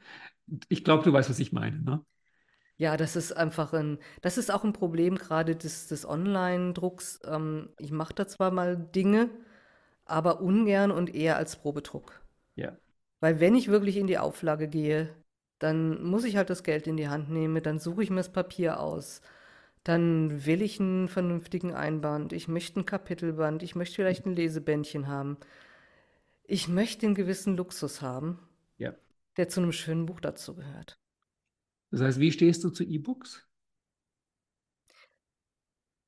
Ich nutze sie gerne, gebe ich ganz ehrlich zu. Vor allen Dingen, naja, ich brauche natürlich eh schon eine Brille. Ich lese sehr viel abends, dann sind die Augen schon ein bisschen angestrengt. E-Book kann ich die Schrift so groß machen, wie ich sie will. Ähm, ich lese und nutze sie gerne. Mhm. Du kennst bestimmt Aber auch von Manfred Spitzer diese Untersuchungen, die er immer wieder zitiert, dass messbar die Leute wohl beim E-Book weniger hinterher sich zurückbehalten als beim Papierbuch. Also es scheint messbar einen Unterschied zu machen, äh, durch welches Medium wir die Inhalte aufnehmen. Ja, das kann ich sofort nachvollziehen, weil wenn ich in einem Papierbuch etwas gelesen habe, dann habe ich einen haptischen Eindruck. Mhm. Also ich weiß, es war auf einer rechten oder auf einer linken Seite. Ich weiß, es war im vorderen Drittel. Ähm, ich weiß ungefähr, wie das Layout dieser Seite ausgesehen hat. Mhm. Und im E-Book ist das alles beliebig. Ja. Deswegen ich mir manchmal sogar den Luxus leiste, beides zu haben. Dann lese ich das Papierbuch und wenn ich dann Stellen suche, nehme ich das E-Book. Weil ich bei Papierbüchern wirklich die Suchfunktion vermisse. Also das ist natürlich schon genial, eine Suchfunktion. Die Suchfunktion, ähm, was ich beim E-Book auch tue, ist, ich markiere Bereiche und schicke mir Mhm. dann diese Bereiche nochmal ähm, als Word oder als, als, nee, als Mhm. PDF wird es verschickt und kann mir es nochmal anschauen und staune dann darüber, was ich angestrichen habe. Und das ist dann oft ein Punkt beim wichtigen Buch, dass ich nochmal ins Buch reingehe. Mhm. Ah, Ja, ich glaube, wir sind beide sehr bibliophil. Wir sind, glaube ich, erst am zweiten von drei Punkten. Also wir hatten die, die, deine Kunden kommen mit der Sammlung, du bietest Struktur und dann kommt aber noch ein dritter Punkt, wenn ich mich erinnere. Wie geht es dann weiter? Das Buch ist ja momentan noch längst nicht fertig, oder? Das ist noch längst nicht fertig. Also es entsteht ja dann erstmal, das wird geschrieben, Mhm. es gibt Feedback dazu. Mhm. Ich empfehle eben auch zu überlegen, wo kann ich bereits während des Buchschreibens ähm, veröffentlichen. Mhm.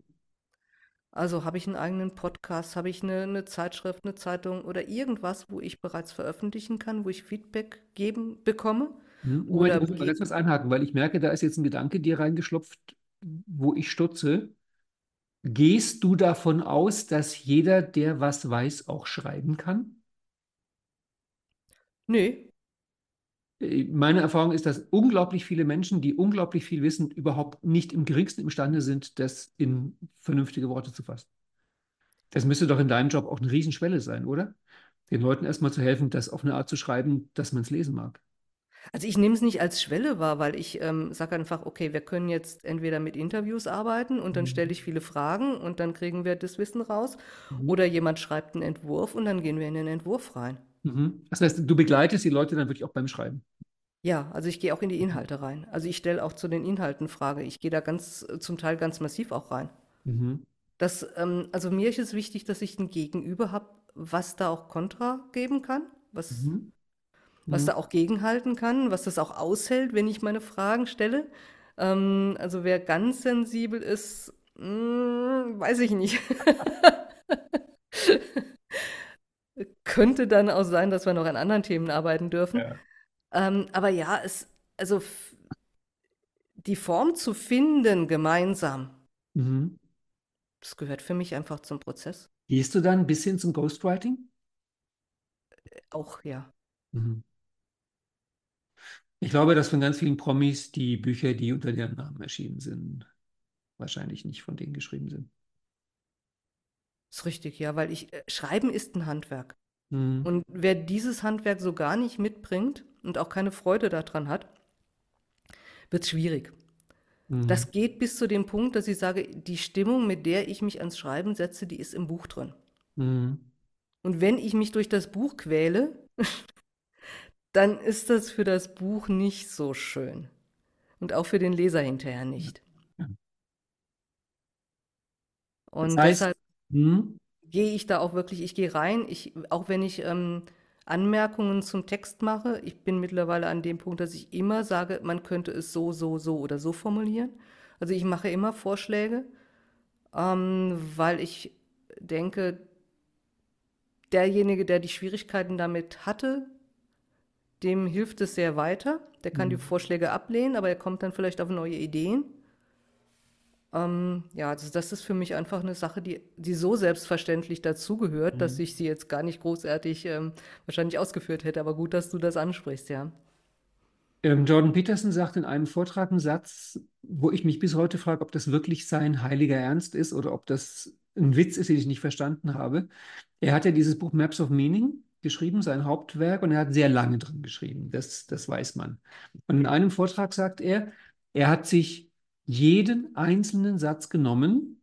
Er hat jeden einzelnen Satz ungefähr 30 Mal neu formuliert, bis er merkte, ich kann diesen Satz jetzt nicht mehr besser formulieren. Und dann hat er den nächsten Satz genommen. Und ich habe mich gefragt, ist das jetzt sein Ernst? Also das Buch ist gut und man merkt ihm an, dass der Mann wirklich viel auf Formulierungen Wert legt und man merkt es vor allem im Vergleich zum zweiten und dritten und vierten Buch, dass er sie immer schneller schreibt. Also die, diese unglaubliche Sorgfalt des ersten Buches geht ein bisschen verloren, wobei er immer noch natürlich Wahnsinns ist, was er schreibt und wie er denkt und wie er formuliert. Aber das fand ich so beeindruckend und niederschmetternd gleichzeitig, der Gedanke, dass ich jeden einzelnen Satz mir so und so oft angucke. Das ist ein Ideal. Mhm. Wobei ich stelle halt einfach auch fest, wenn, wenn die Gedanken noch nicht so oft formuliert und noch nicht so klar sind, ja. dann beginne ich zum Beispiel zu schreiben und dann ist das Schreiben für mich ein Ausprobieren von Gedanken. Mhm. Und dann beginne ich auch immer wieder rumzuformulieren und, und auszuprobieren. Und dann wird ein Satz auch mehrfach verändert. Also es ist ja auch die Frage, wie kann ich einen Gedanken in eine gute Form bringen. Mhm. Und möglicherweise mh, hm, beim Erstlingswerk, dass er sich da wirklich noch für jeden Satz oder für fast jeden Satz diese, diese Arbeit gemacht hat, diesen Gedanken nochmal auszuprobieren, den Gedanken ähm, zu schauen, ist da was überflüssig, kann ich was weglassen, ist es das richtige Wort und später kriegt man doch eine gewisse Routine, weil man die Gedanken einfach schon öfter geäußert hat. Mhm. Ich hatte ja das Glück, mit Frau Birkenbiel zu arbeiten und die hat ja auch manche Gedanken über Jahrzehnte immer neu formuliert. Und die hat dann darüber auch Buch geführt und die war so stolz, wo sie meinte, gucken Sie mal, ich habe das 1980 habe ich das so formuliert, 1985 habe ich das so formuliert, 1990 habe ich das so formuliert. Das waren zum Teil ganz kleine Veränderungen nur. Aber wenn man sie beobachtet hat, wusste man irgendwann, warum sie später halt diese unfassbare Qualität hat. Das waren halt wirklich einzelne Gedanken, gerade Metaphern, in denen steckten Jahrzehnte. Jahrzehnte der Arbeit der Formulierung in einem Gedanken. Jetzt möchte ich aber nicht alle, die ein Buch schreiben wollen, damit verschrecken, dass sie jetzt wirklich jeden Satz umdrehen. Also, ähm, also ich denke nur meine Strategie auf, warum ich noch kein Buch geschrieben habe. Also du. Ja. es geht ähm, mehr um mich und meinen Perfektionismus. Es ist, es ist immer irgendwo ein Stück weit ein Kompromiss mit drin, weil ansonsten würden Bücher nie fertig. Ähm, ich, ich staune, also ich habe dann gelesen, wie äh, John Steinbeck East of Eden geschrieben hat. Der hat das ja noch in ein Buch geschrieben. Von Hand. Uh. Und ähm, dieses Buch hat ihm sein ähm, Lektor geschenkt. Das war mhm. also wirklich einfach ein großes Buch zum Reinschreiben. Und äh, er hat sich immer darauf eingestimmt, dieses an seinen East of Eden zu schreiben, indem er erst an den Lektor auf einer Seite mhm. einen kurzen Brief geschrieben hat. Und da er den sehr schätzt und da er sein, sein Feedback auch sehr schätzt, dann war das schon einfach so ein State, in den er sich mit dem Schreiben an den Lektor reingebracht hat. Und dann hat er dieses Buch geschrieben und ähm, das war gleichzeitig seinen Söhnen gewidmet, das, was sie wissen sollten über Gut und Böse und wie eng das mhm. beieinander liegt, wenn sie denn mal erwachsen sind. Aber der hat das halt eben handschriftlich in ein Buch geschrieben. Der konnte da jetzt nicht tausendmal durchstreichen, sondern der musste sehr schnell, sehr gut formulieren. Ich nehme das ganz oft bei den Büchern der letzten Jahrhunderte, bei diesen großen Werken, wie haben das die Leute gemacht ohne Textverarbeitung? Also der Gedanke, dass viele von diesen Sachen wirklich mit, mit Feder und Tinte auf teurem Papier, also nichts Schmierpapier oder so. Ich glaube, die Leute hatten ein, ein Niveau an Gedankenklarheit auch. an, an Vorformulierung, das ist jenseits von dem, was uns heute erreichbar ist. Es ist dieses, dieses im Kopf schon mehrfach hin und her gewälzt mhm. zu haben, dieses immer wieder neu gedacht haben, und bevor man sich dann hinsetzt, um das zu schreiben. Gut, aber wir wollen ja nicht einen Podcast machen, wo wir Leute vom Buchschreiben abhalten, sondern wir wollen ihnen ja erklären, wie einfach das mit deiner Hilfe ist. Ja, auf der anderen Seite, ich, ich stelle es halt einfach fest, also das kennst du bestimmt auch, in dem Moment, wenn ich mich wirklich beginne, mit einem Thema nochmal schriftlich auseinanderzusetzen. Ja. Und mir dann zwischendurch auch Freiräume nehme, wo ich, was weiß ich, spazieren gehen, duschen oder was auch immer tue, dann kommen Gedanken, dann, dann entstehen die Dinge, ähm, ohne mein Zutun, weil es sich ordnet, weil es sich denkt, weil es sich dann auch schreibt ein Stück weit. Das setzt aber voraus, wie das bei Intuition ist, ich muss einfach erstmal gefüttert haben, das Hirn, mhm. mit den Informationen, die da irgendwie zusammenfließen sollen und es dann denken lassen und mhm. dann schreiben. Und es hat halt auch den Nachteil, und den kennst du auch, du hast ihn schon erwähnt, ich schreibe ja jede Woche diesen Newsletter. Das ist ja von meinen Werken mein Lieblingsbaby, obwohl es verglichen mit Podcasts und Webinaren das ist, was das kleinste Publikum hat. Aber ich, ich liebe halt einfach das Schreiben. Und ich habe eine kleine Gruppe von Leuten, die sind Testleser. Die lesen das vorher und geben mir Feedback. Und es ist regelmäßig so, dass wenn es da Stellen gibt, wo ich weiß, da stimmt die Argumentation nicht ganz, da husche ich drüber weg dann legen sie den Finger drauf und sagen, du, da stimmt was nicht. Und ich weiß jedes Mal, im Seminar hätte es keiner gemerkt. Wenn ich das erzählt hätte, wäre es niemandem aufgefallen. Sobald ich schreibe, wird diese kleine Anschlussfehler in Gedanken wird offenbar. Von daher, ich stimme dir komplett zu. Die eigenen Gedanken aufzuschreiben und sie lesen zu lassen, ist eine ganz harte Schulung. Weil halt solche Eckchen, Kanten, Krümelchen so offensichtlich werden. Ja, und ich gehe noch mal einen Schritt weiter. Ich habe auch sehr viele Masterthesen betreut, also im wissenschaftlichen Bereich. Und ähm, habe da immer wieder auch die Empfehlung gegeben, geh aus der Linearität des Textes heraus mhm. und erstelle Grafiken, Tabellen und ähnliches. Denn dann stellst du fest, wo deine Systematiken Lücken haben. Mhm. Wenn man es möchte.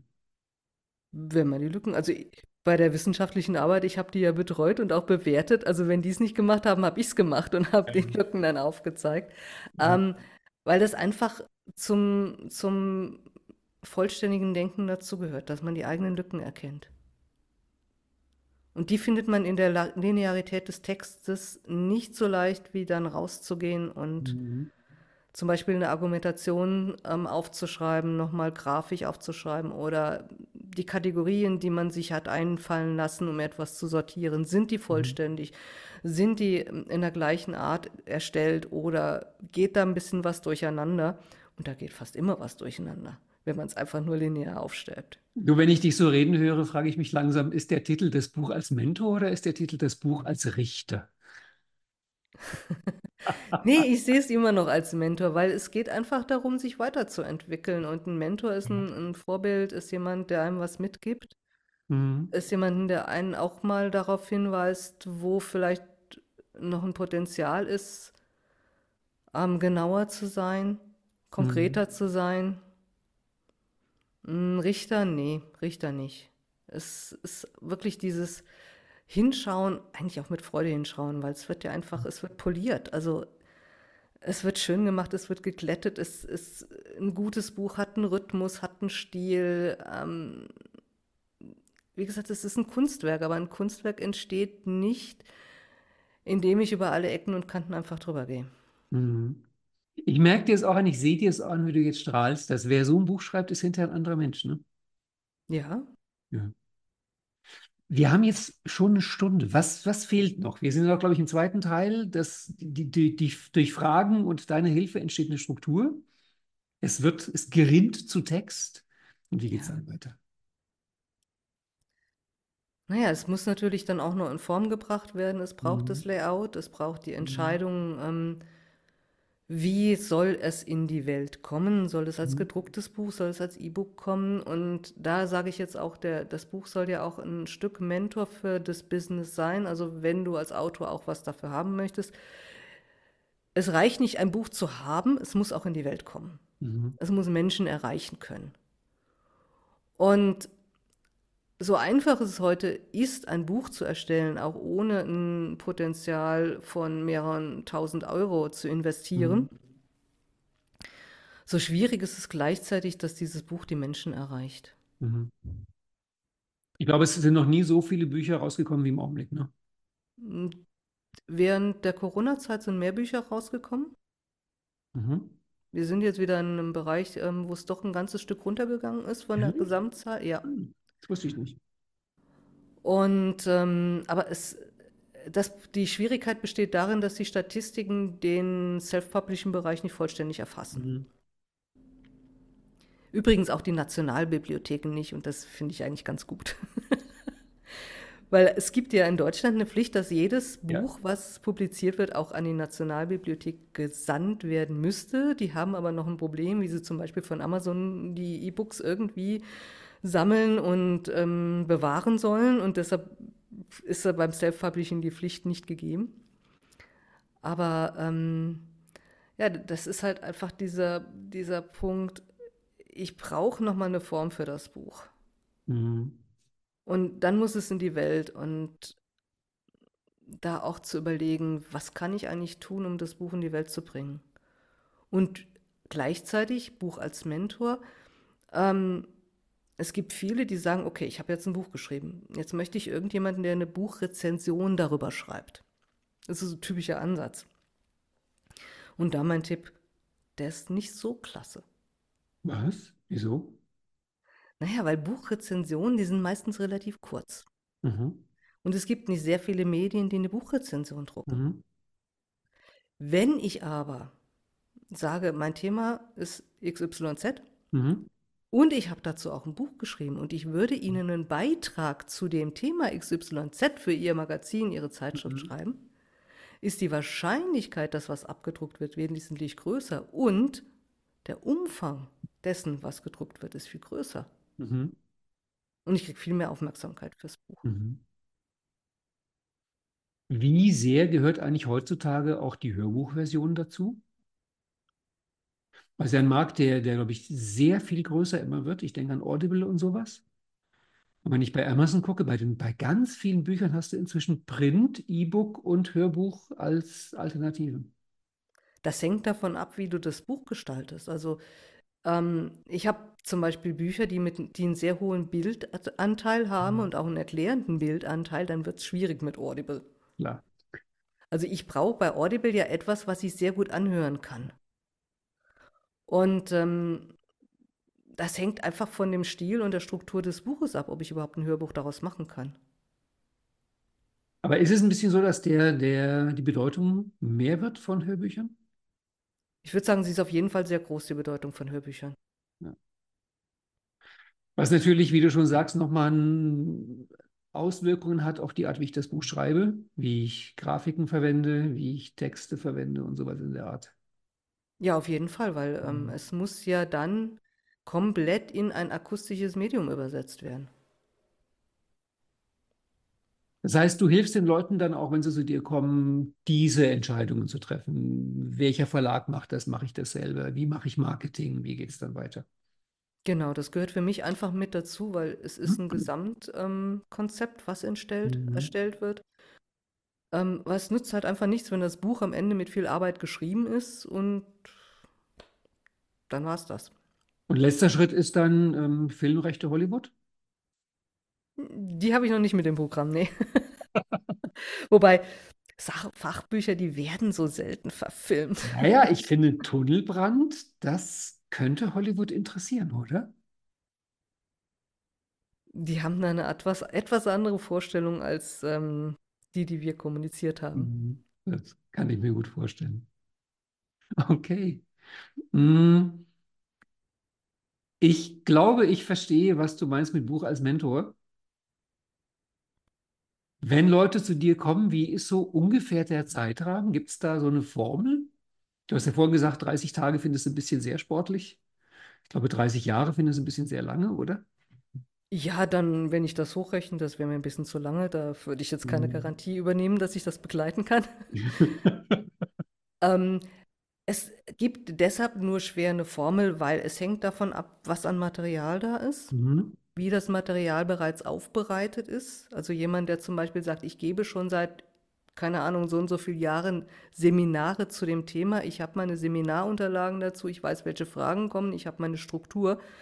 Das kann man natürlich viel schneller bearbeiten als Mhm. jemand, der kommt, ich habe eine Erfahrung, ich äh, arbeite seit zehn Jahren in dem Gebiet, aber ich habe eigentlich noch nichts drüber geschrieben und so weiter. Also je mehr da ist, desto schneller kann man meist arbeiten. Mhm. Aber ich kann keine Formel geben. Also Mhm. Wäre jetzt fatal. Also das Mhm. Schnellste, was ich gemacht habe, wirklich von 0 auf 100 in, im Mai begonnen, im Oktober die Fahnen an den Verlag. Da war viel Ghostwriting drin. Das war sehr sportlich. Mhm. Da war noch viel Entwicklung drin.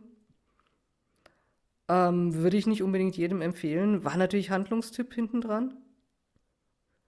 Du, ich staune zum Teil. Jetzt jüngstes Beispiel war, die Russen marschieren in der Ukraine ein. Vier Wochen später ist zu dem Thema ein Buch im Laden. Also das sind immer so Sachen, wo ich staune. Dass es dann scheinbar wirklich Leute gibt, die da innerhalb von einer Woche ein Buch dazu schreiben, weil es muss ja dann auch noch irgendwie das ganze Entstehen dazu. Aber gerade bei so aktuellen Sachen ist es zum Teil so unfassbar schnell, wie es dazu dann Bücher gibt. Also zum Teil werden bestimmte Dinge auch vorbereitet. Mhm. Und das sind Menschen, die mit Sicherheit schon vorher dazu geschrieben haben, zu dem Thema. Also komplett neu einsteigen. Dann müsste man extrem schnell sein im Schreiben Mhm. und sich wirklich nur die Zeit dafür nehmen. Oder man macht das wie Professor Rieck, ich weiß nicht, ob du den kennst, der hat ein Buch geschrieben, ähm, wie man schreibt mit ChatGPT. Und er hat dieses Buch geschrieben mit ChatGPT zusammen. Und er schreibt im Vorwort, dass er, glaube ich, es war so eine Art verlängertes Wochenende, wo die gemeinsam das Buch geschrieben haben. Es ist kein sehr dickes Buch, aber er wollte damit halt auch den Beweis erbringen, dass man, wenn man weiß, wie es geht und ChatGPT richtig einsetzt und ChatGPT halt auch seitenweise darüber schreiben lässt, dann kann das sehr schnell gehen. Das kann ich mir schon vorstellen. Also es gehört eine sehr kompetente Person dazu, die tatsächlich auch einschätzen kann, ob ChatGPT jetzt nur fantasiert, also irgendwelche Dinge weiterspinnt, die so nicht korrekt sind. Ja. Ähm, wenn die Person am anderen Ende sitzt und das alles kontrolliert und auch redigiert, dann kann da sehr schnell was entstehen. Ist aber nicht das, wo, wo wir jetzt drüber reden. Wir reden über andere Sachen.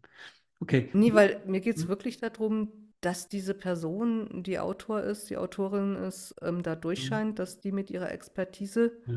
Ähm, erkennbar ist und dass sie auch als Person wirklich wahrnehmbar wird. Mhm. Und du machst ja nur Non-Fiction, hast du gesagt, ne? Ja. Ähm, ich hatte hier in der Gegend, wo ich wohne, den Laden gibt es nicht mehr. Das hat- fand ich mal sehr berührend. Es gab hier eine Zeit lang, gab es einen Laden, da, der war quasi so gedacht, dass ältere Leute, die irgendwann merkten, ich werde nicht mehr ewig leben, da hingehen und ihr Leben erzählen. Und dann wurde das aufgeschrieben, die Lebensgeschichte, für die Kinder und Enkel. Und ich habe mich da mal ein bisschen dann erkundigt, was das für ein Laden ist und was die so machen. Es gibt mehrere Läden in der Art. Und es ist schön und traurig gleichzeitig, weil viele von den alten Leuten sagen, mir hört ja eh niemand zu. Also meine Kinder wollen das nicht hören, meine Enkel wollen das nicht hören. Aber ich möchte es einmal erzählen und aufschreiben lassen. Vielleicht möchten sie es später doch mal irgendwann wissen. Aber ich fand die Idee, über Storytelling dann auch so eine Lebenserfahrung, so einen Lebensschatz aufzubewahren, fand ich auch sehr schön und sehr berührend. Auch wenn es kein Ja, Sach ist. das ist auch ähm, auf einer ganz anderen Ebene nochmal sehr wichtig, weil dieses Zuhören, dieses, die Möglichkeit, das nochmal ähm, jemandem zu erzählen, der auch wirklich aufmerksam ist, Mhm. der, der vielleicht auch mal nachfragt, der ein wirkliches Interesse dafür hat. Das ist äh, schon ein Geschenk für jemanden. Ich glaube, wir leben gerade in einer Zeit, wo von, von ganz vielen Menschen erstaunlich wenig übrig bleiben wird. Früher haben die Briefe geschrieben, haben Tagebuch geschrieben. Ich glaube kaum, dass du von diesen Leuten in 50 Jahren den WhatsApp-Verlauf durchlesen wirst oder so. Ja, das ist wahrscheinlich nicht. Von daher glaube ich, dass das mit dem Schreiben, also wirklich wer schreibt, bleibt, Gedanken formulieren, das Leben formulieren, ein sehr schönes und großes Thema ist. Ja, und dass, äh, dass viele Menschen auch dankbar sind, wenn sie zum Beispiel Geschichten älterer lesen dürfen, mhm. weil das eine Verbindung ist zu einer Zeit, die man gemeinsam erlebt hat. Ja. Und eigene Erinnerungen nochmal wachruft. Mhm. Und das ist, ähm, glaube ich, für eine Gesellschaft auch sehr, sehr wichtig, ähm, dass solche Dinge, die aus dem alltäglichen Leben sind, dass sie nicht komplett verloren gehen. Im Grunde ist jedes Buch eine Zeitreise. Ja. Also ich höre jetzt gerade als Hörbuch mh, hm, seit einem Tag Sigmund Freud, Vorlesung zur Psychoanalyse. Und was ich dabei so merke, was, was ich so wirklich aufregend finde, ist, er hat diese Vorlesung gehalten 1916. Und damals waren diese Gedanken unerhört. Die waren neu, die waren schockierend. Also wir heute hören das über 100 Jahre später und sagen, ja, ist ja klar, kennt man alles, ist ja logisch. Aber mitzukriegen, wie er fast eine gesamte Vorlesung sich damit beschäftigt, wie unerhört dieser Gedanke ist, man könne eine Krankheit heilen nur durch Worte. Und wir heute sagen, ja und? also sich, sich da hineinzubegeben, über 100 Jahre her, Zeitreise, Zeitmaschine. Und, und einmal sagt er auch im Nebensatz, ich bin da so hochgeschreckt, ähm, von dem Krieg, der jetzt gerade, während wir hier reden, läuft. Und ich dachte, stimmt ja, Erster Weltkrieg. Also es ist wirklich immer so, wie so eine Zeitkapsel, wie eine Zeitmaschine. Man, man reist in eine andere Welt, man reist in andere Gedanken, in andere Denkwelten. Es ist, ich bin sehr froh, dass er es aufgeschrieben hat und äh, nicht nur auf ChatGPT oder WhatsApp oder in E-Mails das formuliert hat, der Sigmund. Ja, du weißt, du nimmst dir jetzt ein Beispiel an ihm. Ja. Ja. Weil deine Newsletter sind wunderschön, das, was du aufgeschrieben hast, mhm. auch, aber es ist noch nicht publiziert. Nee, und witzig ist mit Sigmund Freud, es gibt im Internet irgendwo eine Seite, da kann man eigene Texte reinkopieren und bekommt hinterher Feedback, wie leicht die lesbar wären. Also Lesefreundlichkeit, kennst du vielleicht auch. Mhm. Ich habe da mal ein Newsletter von mir reinkopiert und ich bekam das Feedback, sehr schwer lesbar, vergleichbar den Texten Sigmund Freuds. Und ich überlege mir seitdem, ist das jetzt eigentlich eine Kritik oder ein Lob? Ich weiß, da geht es um sowas wie Satzlänge und Nebensätze und ähnliche Sachen und Grammatik. Also da, das ist ja die, die Kriterien für diese Maschine. Aber wo ich mir dachte, naja, also ich meine, es gibt schlechtere Vergleiche als Sigmund Freud. Der konnte wirklich schreiben, der Mann. Also der hatte wirklich, du merkst, wie er Sprache einsetzt. Das war ein Liebhaber der Sprache. Ganz, ganz großartig. Ja, also von daher. Ja. Die erste Hürde ist doch schon genommen. Ja, genau. Statt, statt Vor Vorlesungen mache ich Newsletter. Da mache ich ja eh schon. Gut. Ich meine, man soll es immer verbinden, ne? Mhm, mhm. Also Business und Schreiben verbinden, damit beides sich gegenseitig befruchtet. Und das machst du ja eigentlich auf höchstem Niveau. Hast du eigentlich so als letzte Frage darüber ein Buch geschrieben? Nee, habe ich noch nicht. Das ist aber komisch, weil das wäre im Grunde ja naheliegend, oder? Dass die Frau, die anderen Leuten hilft, Bücher zu schreiben, ein Buch darüber schreibt, wie man Bücher schreibt. Ich meine, es gibt ja genügend Bücher, wie man Bücher schreibt, aber es gibt halt dein Buch noch nicht darüber, wie man Bücher schreibt. Das ist eine Sache, über die ich derzeit nachdenke. Ich mhm. habe sehr, sehr viel sozusagen im Hintergrund gearbeitet. Ähm, mhm. Ein lieber Freund, der, der Johannes, ähm, den du ja vor kurzem ja. im Podcast hatte, meinte, ja, das ist bei dir doch wie bei so einem Schönheitschirurgen. Wer gibt denn da schon Preis, für wen er arbeitet und ähm, mhm. wo er was getan hat? Also eigentlich sehr, sehr versteckt gearbeitet. Und inzwischen denke ich, ja, es wäre spannend, einfach ein paar Geschichten auch zusammenzustellen, die Ideen zusammenzustellen und mhm. ähm, einfach auch ein Selbstmodding zu machen. Wie schreibe ich eigentlich und wie lese ich einen Text? Definitiv. Ich glaube, es geht überhaupt nicht darum, dass du irgendwelche Namen rausgibst. Das wäre ja widersinnig. Mhm.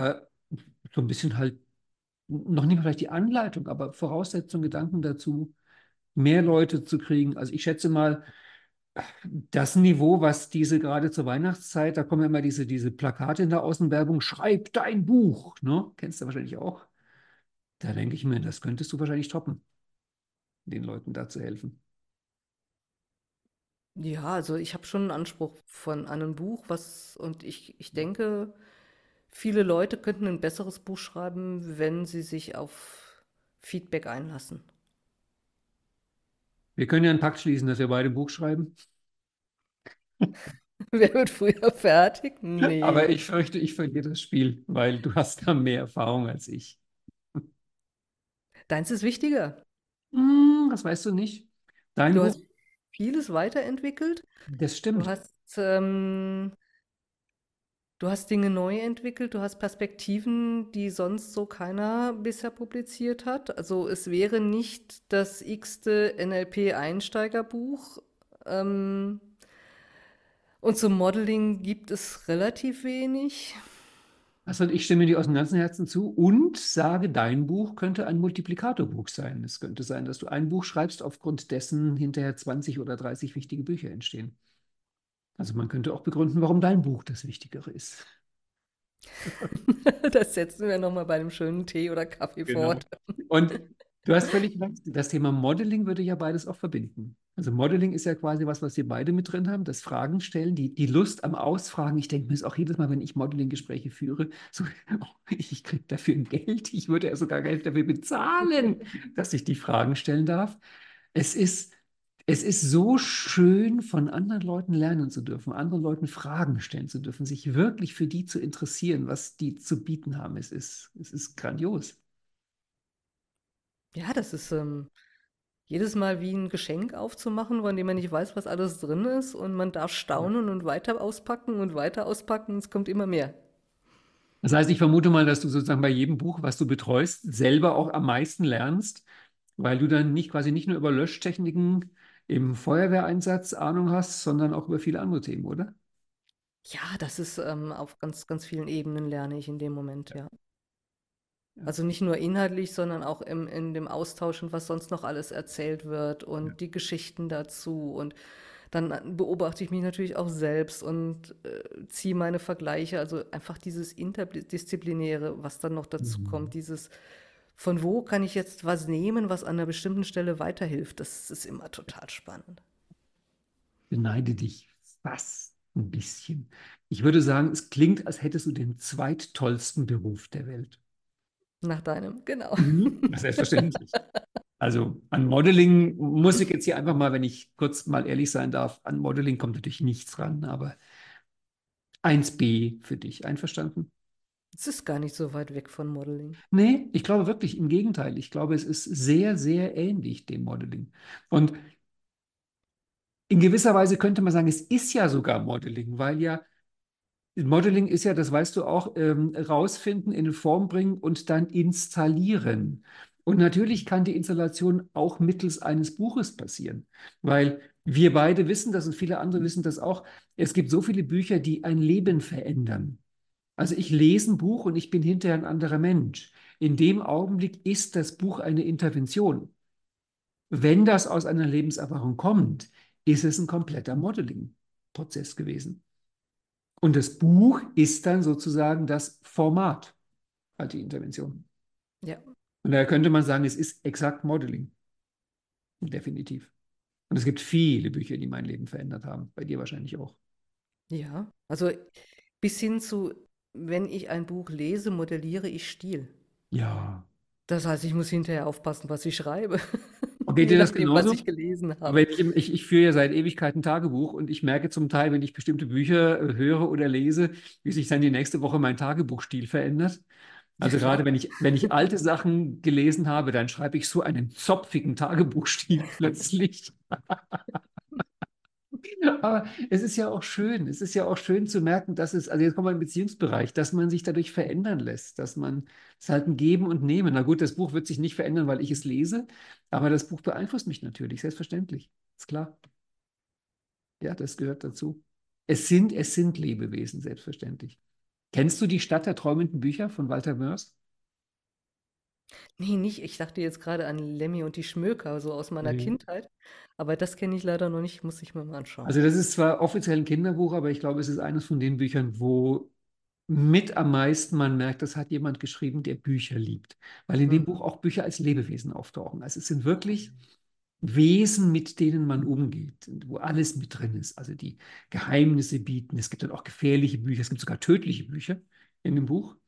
Also wirklich alles mit drin. Und ah, es ist eine schöne und hoffentlich nicht aussterbende Welt, das mit den Büchern. Ja, das ist das Wichtigste. Also, dass wir wirklich ähm, an dem Medium des Buches und auch des gedruckten Buches festhalten. Ja, wir haben ja auch diese Dystopien, kennst du bestimmt auch Fahrenheit 451. Also es ist ja interessant, dass Ray Bradbury da in den 50er Jahren war das, glaube ich, sozusagen die, die Horrorvision einer Zukunft aufgemacht hat, in der es keine Bücher mehr gibt, dafür aber Bildschirme. Und man denkt sich, wie kam der in der Zeit da drauf? Woher wusste der, wie wir heute leben? Und da kommt ja auch der Satz vor, das Buch im Haus nebenan ist eine geladene Waffe. Weil der hat das halt auch gemerkt, dass so ein Buch, wenn man es aufschlägt, kann sein, dass es einen verändert. Hm. Hm. Ach, wir können noch so lange weitermachen. Vielleicht machen wir einen zweiten Podcast irgendwann, weil jetzt haben wir schon deutlich über eine Stunde. Schauen wir mal, wie die Genau. Kommentare sind, wie die Reaktionen sind und ähm, Oder wir machen es ganz schlimm, wir unterhalten uns einfach heimlich weiter und lassen die Aufnahme nicht laufen. Und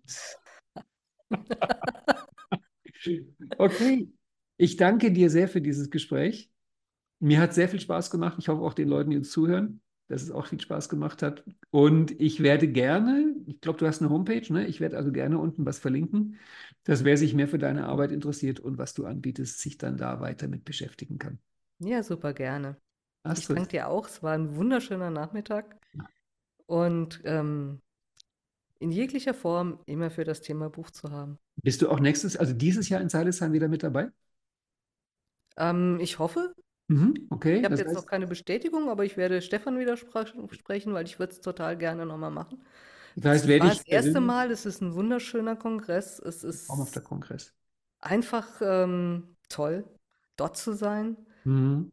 und da auch noch was beitragen zu dürfen. Mhm. Und ich hatte ja auch den großen Jagdsaal für mein Thema und war so ein tolles Erlebnis, dort stehen zu dürfen, erzählen zu dürfen von dem Thema, was einen umtreibt, was einem wichtig ist, was, wo, dem man sein eigenes Leben widmet. Also das ist einfach toll. Das heißt, wer dich zwanglos kennenlernen möchte, so richtig ganz in echt, der kommt am besten nach Zeilezheim.